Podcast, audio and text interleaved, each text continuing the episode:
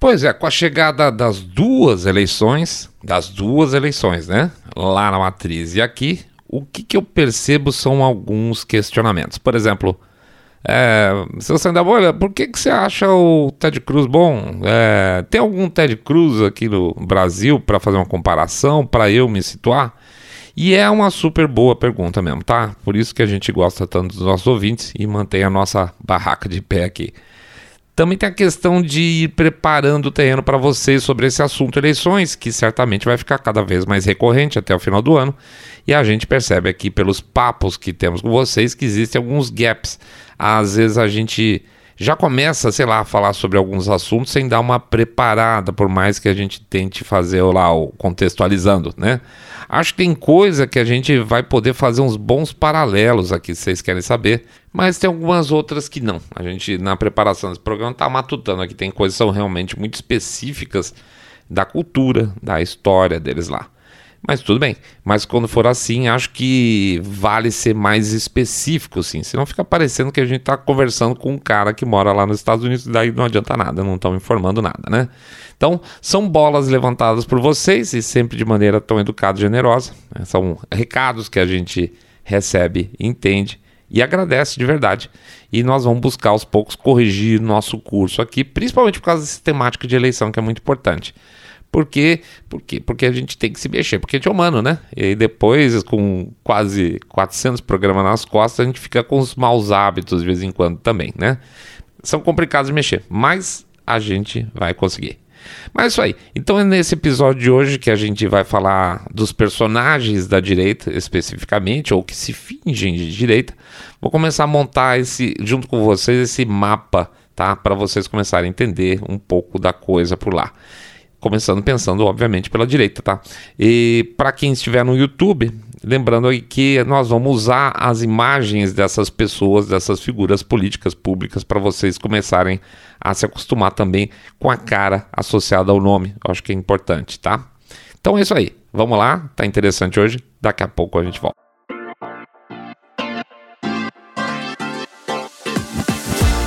Saindo da bolha. Menos notícia, mais informação para você.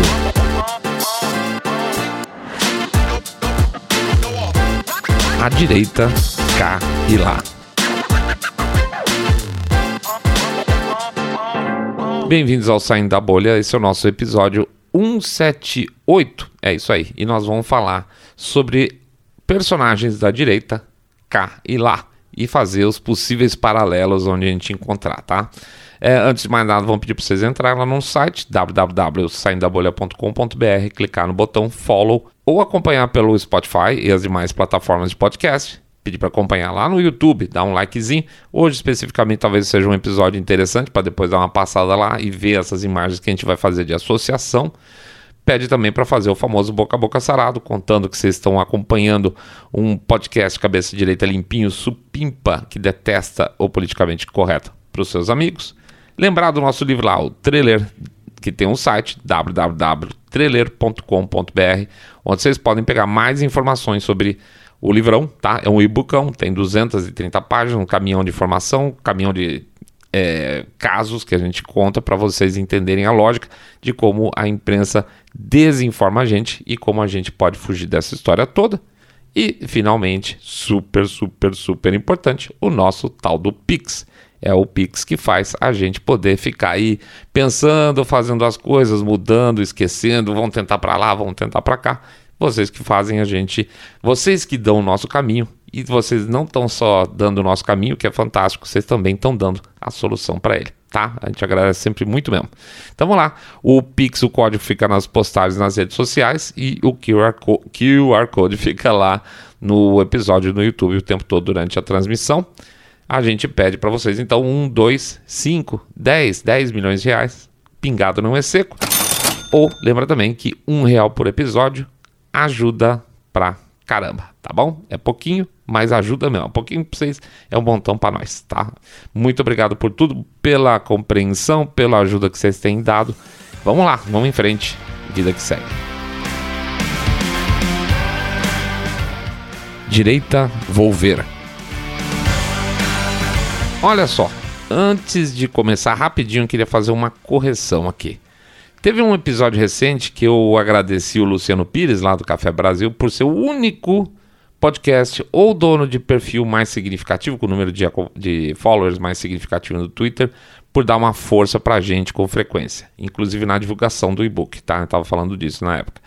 E eu fui injusto, porque além do Luciano Pires e de vocês, tá? Que é um ponto muito importante, a divulgação que vocês fazem é sempre, a, no final das contas, que rende mais frutos. Tem também um outro cara que sempre dá uma força pro seu saindo da bolha, que é um perfil no Twitter, que é o famoso aí, o nosso amigo Verdades e Nada Mais. O cara tá sempre colocando notícias aí em cima da hora, que é um perfil diferente do nosso, mas é muito valioso, tá? Às vezes a gente recebe alguma informação lá de fora e quando eu entro no Twitter para postar, o cara já postou, tá? O cara gatilho rapidíssimo. Então, eu queria agradecer também ao Verdades e Nada Mais lá do Twitter, tá bom? Valeu, Paulo, muito obrigado. Mas, muito bem, vamos lá. Como é a dita direita americana. Como é que a gente pode separar mais ou menos os grupos por lá? Olha, eu daria para dizer o seguinte: pensa em republicanos nesse caso, ok? Existem sim democratas, por incrível que pareça, que a, o, o mundo hoje mudou muito, mas sempre existiram democratas mais conservadores, por incrível que pareça. Mas Hoje você virtualmente só acha eles no eleitorado, não entre os representantes. Isso não tem mais. São no eleitorado, são os, os chamados Blue Dogs, tá? Então vamos esquecer para efeito de amostragem, é, porque isso tinha antigamente, era absolutamente normal, mas hoje é totalmente mosca branca, tá? Político, aspas, democrata de direita. Então esquece, vamos pensar especificamente, começando aqui, recortando o Partido Republicano. Outra coisa que vai ser importante aqui, e nós não vamos nos aprofundar, é a própria definição de direita americana, tá? Teoricamente, se você isolar o que é esquerda, sobraria o centro-direita, tá? É mais fácil você imaginar, bom, isso aqui claramente é esquerda, você recorta, nós vamos ter o centro e a direita. Mas as coisas andam muito mais complicadas em termos de definição. Exemplo básico: o Biden é democrata, logo ele é de esquerda, certo? Não. Não, evidentemente o Biden não é um cara de esquerda. Biden não é socialista, o Biden não é comunista, o Biden não é social-democrata. Então, além dessas, vamos chamar classificações, tem uma fatia enorme, gigante na política americana, que são os promotores, principalmente agora, tá, gente? Os promotores do capitalismo de Estado. Aí sim, políticos que estão constantemente trabalhando para uma maior interferência do Estado na economia, não por questões ideológicas em princípio, mas em favor de privilégios seletivos para grandes corporações que, em última análise, lógico, é, é, objetivam o benefício próprio do político. Mas e a direita, Suzana Bolha? Calma, estou tentando fazer essa direita americana surgir por eliminação e não por definição, tá? Eu acho que é mais fácil. É a mesma coisa que aqui, aqui Brasil, tá? No certo sentido. Como o, o problema local nosso, é, vamos dizer assim, nós temos uma questão desse multipartidarismo, que é um pipinão, tá? Não é um absurdo em si o multipartidarismo, estou dizendo que a, a quantidade de partidos que tem aqui no Brasil que servem basicamente, claro, também só para arrancar dinheiro do Estado, ou seja, nosso dinheiro, né? Para manutenção da representatividade do partido, né? E das campanhas políticas, ou seja, dinheiro saindo para toda a toda hora para toda várias funções teoricamente. Então, o que você tem hoje é uma quantidade de partidos enorme, basicamente para arrancar dinheiro do Estado. Mas então, isso atrapalha um pouco a nossa análise de, de, de direita e esquerda no, no, no, país, porque você tem trinta e tantos partidos. Então, é, quem sabe se a gente tivesse. Aqui voando, tá, gente? Perdão. Mas se a gente tivesse cinco partidos, esquerda, centro-esquerda, centro para os isentões lá, centro-direita e direita. Pronto. E aí o político se encaixa no perfil e não o contrário, né? Mas infelizmente isso nunca vai acontecer. Mas seria talvez melhor do que também o bipartidarismo é, americano, porque às vezes é muito complicado. Existe muita, muita briga lá para um terceiro ou um quarto partido. O Andrew Young acabou, que era, foi candidato a, nas primárias a democrata, é, bilionário, por sinal, claro, para variar. Ele está abrindo um, um, partido lá, juntou algumas, é, algumas vamos dizer assim, grupos políticos é, está abrindo o forward para disputar eleições daqui para frente. Então, seria. Os caras estão brincando que é o partido dos bilionários, mas na verdade, assim, é, é, o, é o. Putz, vai ser assim um misto de um centrão com uma turma que é mais chegada ainda no capitalismo de Estado. Eu, então, assim, não vejo nada de positivo do que está aparecendo como terceiro partido lá. Tá? Não, realmente não vejo nada de positivo nessa, nessa proposta do Andrew Young. Mas voltando, estava falando de é, republicano, sinto muito. Então, considerando que nós estamos tirando aqui qualquer político democrata possível da lista da direita americana, vamos ver então, entre os republicanos, como é que a gente consegue dividir a coisa. As direitas americanas. Direita fisiológica Rhinos seria o primeiro grupo, tá? Acaba sendo um problema definir esses Rhinos como direita, mas é porque eles não são de esquerda. De novo, tá pensando em socialista, comunista, social-democrata. Essa turma não é nenhum dos três.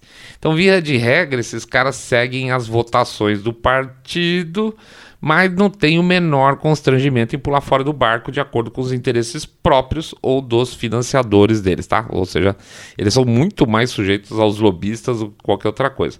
No último episódio, por exemplo, a gente citou algumas das situações que colocavam os caras como rhinos, né? Tem algumas exceções lá no meio, como a senadora Marcha. Esqueci o nome dela, desculpa, eu vou chegar lá.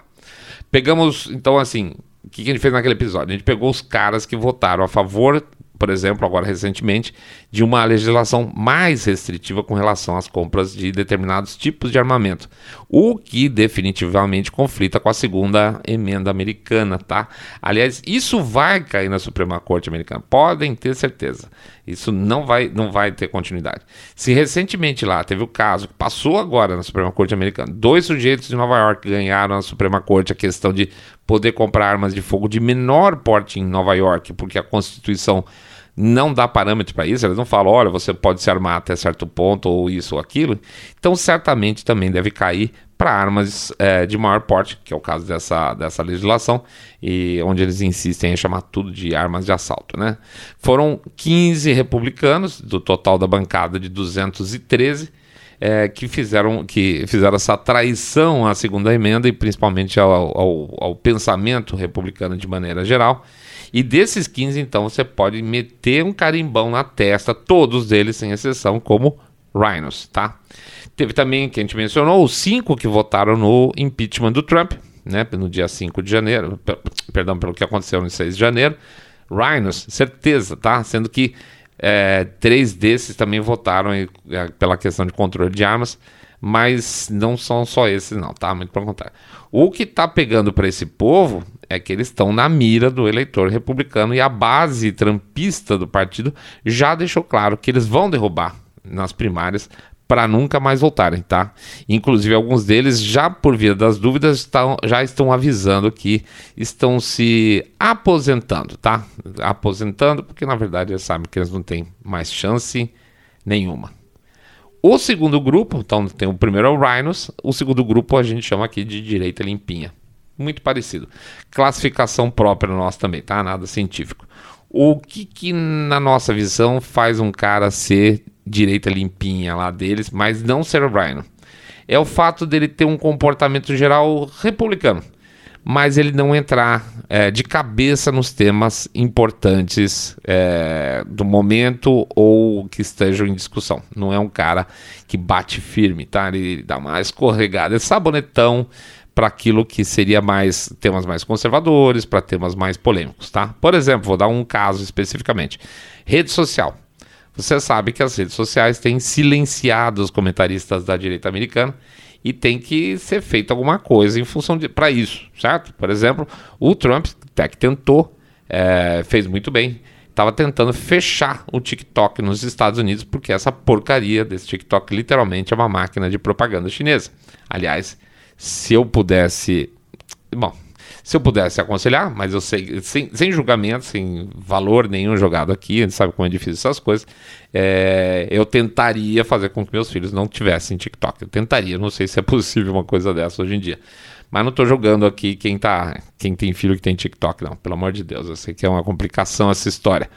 Mas em princípio é um problemão, tá? TikTok é um super problema e está sendo tem uma briga bem forte lá, inclusive de novo nos Estados Unidos voltou, nos Estados Unidos voltou de novo a ter uma tentativa de derrubar o TikTok por lá. Pois bem, o Trump queria derrubar o TikTok, o Ted Cruz e outros políticos tinham batido com força nas redes sociais, no Twitter, no Facebook principalmente, mas a turma geral do, da direita limpinha, lá, republicanos limpinhos, é, ficaram meio quietos, sempre ficaram meio quietos em relação ao tema, tá? Não, não dá cor, é, perdão, não dá quórum quando você tenta fazer alguma coisa, nem entre os republicanos.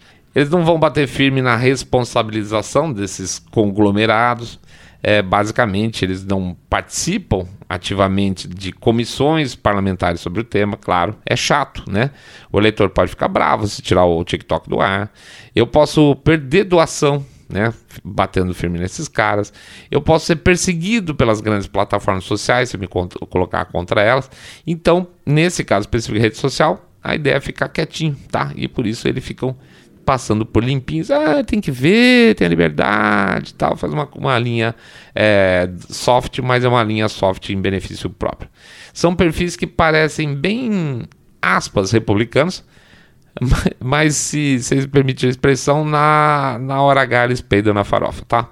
Como, por exemplo, o congressista, o Dan Crenshaw, eu não sei se eu vou botar a imagem lá, o perfil do cara tem tudo a ver com o que se espera de um republicano. É pró-arma, ex-militar, dá umas batidas fortes nos democratas de vez em quando, mas na hora H pula fora.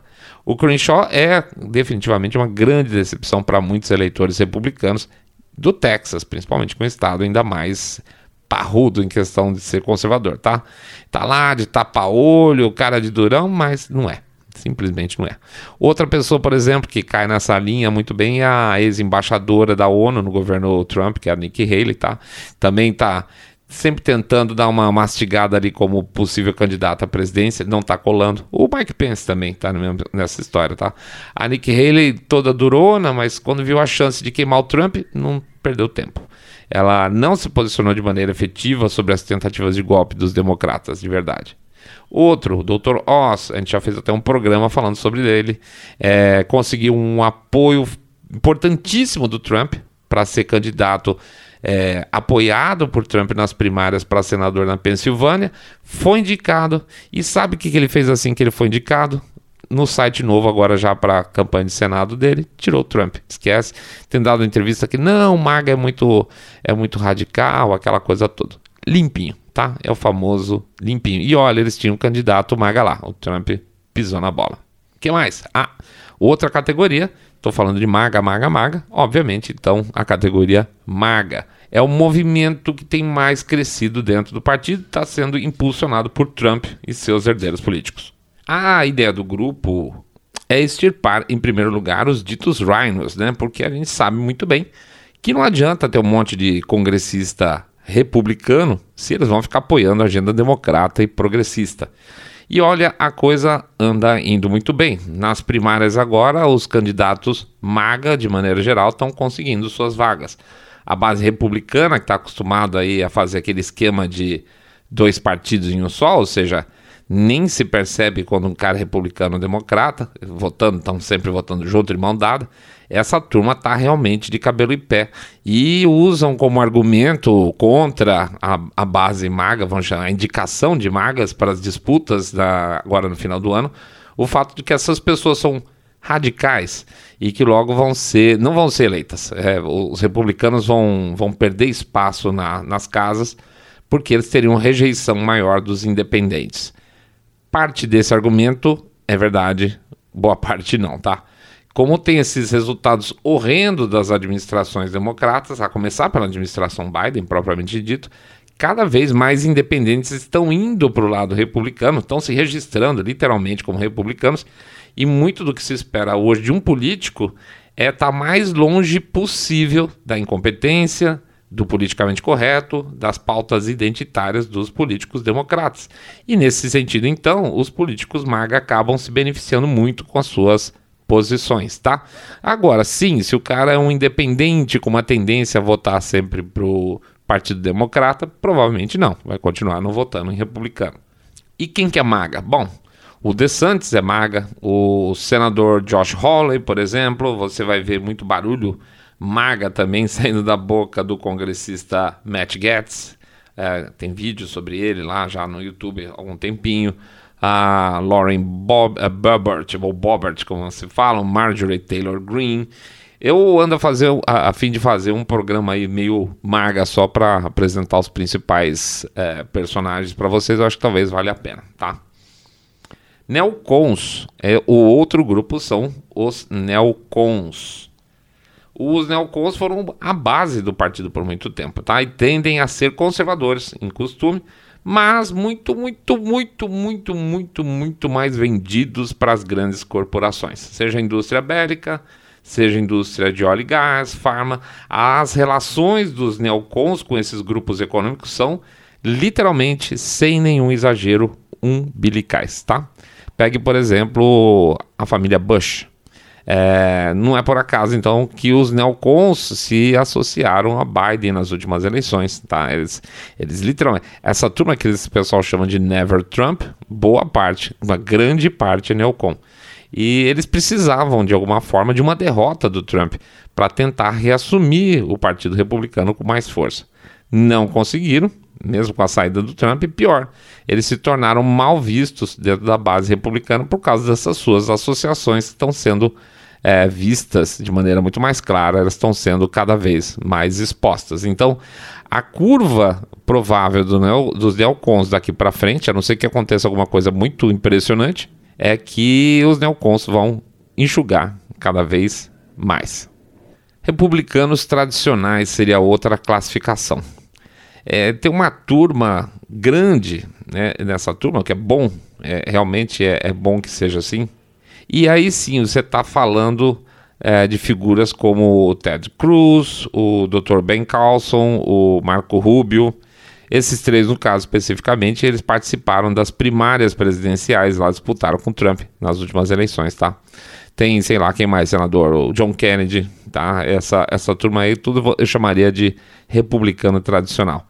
Desculpa estar tá citando mais nomes nesse esse episódio especificamente, mas eu acho que vai ser importante para ligar aí o radar de vocês, porque essa turma vai ficar aparecendo, vai ficar pingando no radar da gente durante o segundo semestre praticamente todo.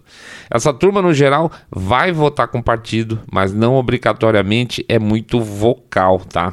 Ao contrário, por exemplo, do especificamente, eu acho que o Ted Cruz, o John Kennedy, os deputados, né, a turma do Congresso tende a seguir também em bloco, que é legal, mas nada muito barulhento, que é uma pena e não é bom. Nesse momento de gritaria geral, o Congresso, a Casa a Republicana, é muito quieta. E eu acho que isso tende a mudar com as eleições agora do final do ano, quando assumir uma turma maga mais barulhenta e vai ter que ter mais gente fazendo barulho para aparecer também, beleza?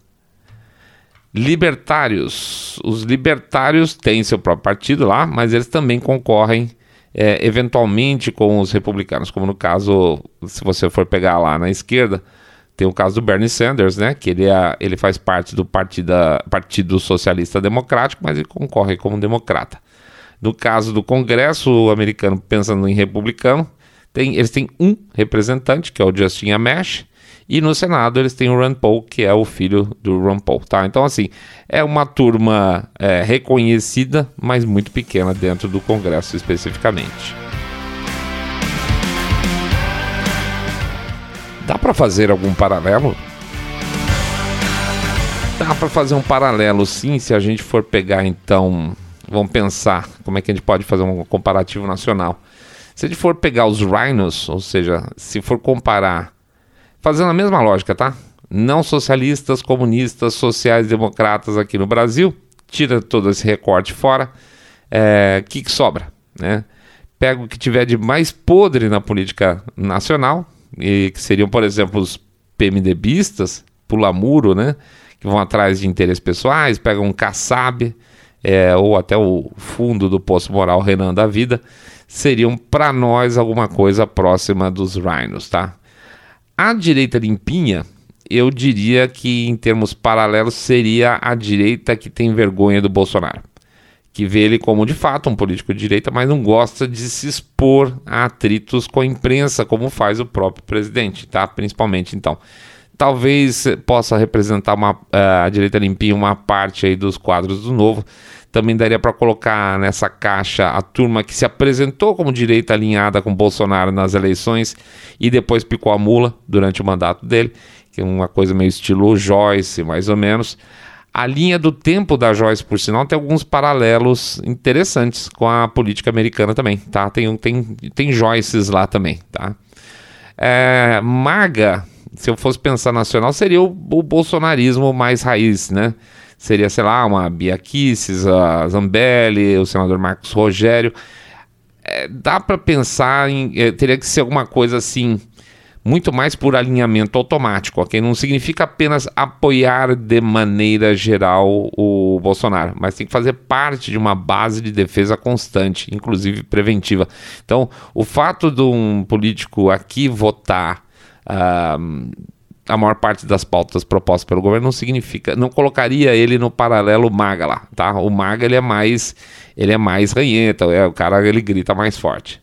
E eu diria que aqui como lá existe uma direita não militante, é, que seria o que nós chamamos lá de republicano clássico, né? Esparramada, no nosso caso especificamente, como não é bipartidária, essa direita está esparramado em diferentes partidos. A vantagem, então, no sentido de análise do bipartidarismo é essa: você vai procurar direita, você vai procurar nos republicanos, você não vai achar procurar em democrata. É, esse é o cara aí, direita clássico do Partido Republicano. Então, aqui você vai achar esparramado por aí afora. É, mas para ficar mais fácil, eu diria que, por exemplo, seriam perfis mais ou menos como o do senador lá, o Esperidião Amin, né? Lá no sul também tem aquele senador Heinz, tá? Acho que seriam bons exemplos de, é, é, de equivalência do republicano clássico aqui no Brasil.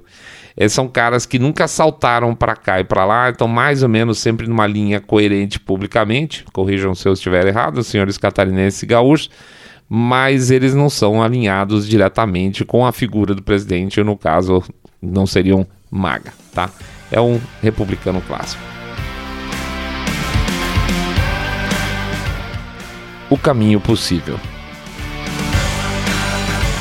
A consolidação da direita, lá e cá, vai ter que passar por um crescimento das bancadas mais firmes, vamos chamar assim, de propósito. Não tem jeito. É ter um grupo é, mais hardcore, é, maior agora, vai ser importante para dar esse tom, ainda que a lógica de se estar mais à esquerda ou à direita seja um pouco fluida, tá? Deixa, eu, deixa eu exemplificar o que, que eu estou querendo dizer com isso, na nossa visão. Nós não entendemos a direita como a direita e sim as direitas, tá? E também não muito difícil ver a direita com a lógica de uma caixinha fechada. Uma vez a gente fez um exercício aqui interno entre nós, né? E nós criamos, aspas, aí uma, uma escala de 0 a 10, onde o 0 seria o centro e o 10 seria uma postura de direita, digamos assim, não sei se é a expressão correta, mais radical, até talvez no limite do autoritarismo no 10. A gente chegou à conclusão meio óbvia, primeiro, que não dava para dar uma nota, tá? mas que tinha que ser uma faixa. Porque a gente tem diferentes opiniões sobre diferentes assuntos, e isso ainda bem. E nesse processo, olha que coisa interessante, pelo menos estou falando internamente aqui no nosso grupo, tá? Eu, no seu saindo da bolha, é, é, fiquei numa faixa 3 a 5, então significaria de centro-direita à direita, vamos dizer assim. O Mr. Way ficou de 2 a 6. Você vê, as opiniões dele oscilam mais sobre determinados assuntos. Então ele vai da centro-direita também até uma direita mais direita que a minha. E o Rogerão de 3 a 7. Então, se você for olhar de 3 a 5, estamos todo mundo junto. Ou seja, é, é, reflete um pouco do, do quadro geral de direita, onde você tem muito mais coincidência do que divergência. Só que nesse momento, estrategicamente, eu, é, que eu estou dizendo, eu, eu saindo da bolha, eu realmente acredito que o ideal seria uma bancada mais entre 4 e 7, 5 e 8, tá? Para sedimentar. Mesmo eu sendo menos conservador, eu acho que essa é uma hora de uma bancada mais conservadora, tá? Para quê? Para sedimentar o pensamento de direita no país e, quem sabe, organizar um pouco essa zona. Isso é exatamente o que está sendo tentado lá nos Estados Unidos também, tá? Uma bancada mais maga, tá? Com republicanos clássicos e menos rhinos e menos limpinhos. Infelizmente, e aqui pensando num pragmatismo, né? Esse momento de pragmatismo permite menos concessões. A gente aqui adora conversar, debater ideia, a gente acha que é, desenvolve-se muito mais politicamente um país quando os debates são abertos e, e, e francos, né? Mas, infelizmente, também o campo oposto, a esquerda, no momento só tá dando carrinho no calcanhar. Então tá na hora assim de também dar uns dar uns carrinhos também para mostrar, ó, ninguém tá aqui para brincadeira. E se for para jogar o jogo fora das regras, quem tem tudo a perder não somos nós, são vocês. Então, o que muda de lá para cá, basicamente, como a gente falou no outro episódio, é timing. Lá, entrando nas midterms, ou seja, nas eleições é, entre as que ficam entre as duas presidenciais, e que estão com essa função de desmontar a bomba democrata. O trabalho tem sido forte de se criar uma base no Congresso com um forte traço maga e contar com os republicanos tradicionais para não dar zica, tá? Aí você tem um volume bom de conservadores. Aqui, como a gente falou mais de uma vez, aqui ainda dá tempo de desmontar a bomba. Vai por mim.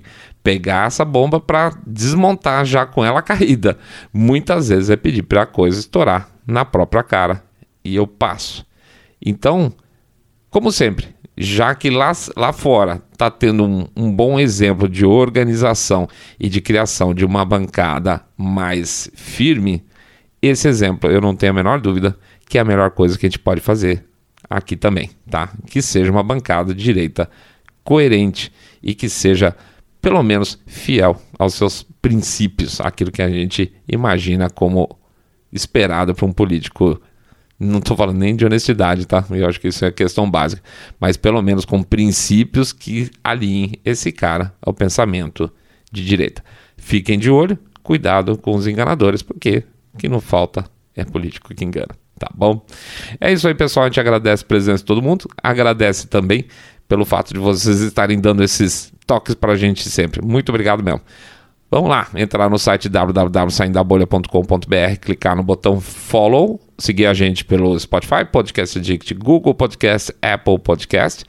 Seguir também a gente no YouTube. ah, bom, lembrando, hoje no YouTube a gente vai botar as imagens dessa turma toda que a gente falou. E, cliquem lá, dêem um likezinho, comentem e não se esqueçam do sininho, porque eventualmente eles até avisam quando tem um episódio novo lá. É melhor que no Facebook. Pede também para vocês darem share no episódio se gostarem e fazer o boca a boca sarado contando que vocês estão acompanhando o podcast Cabeça Direita Limpinho, supimpa que detesta o politicamente correto.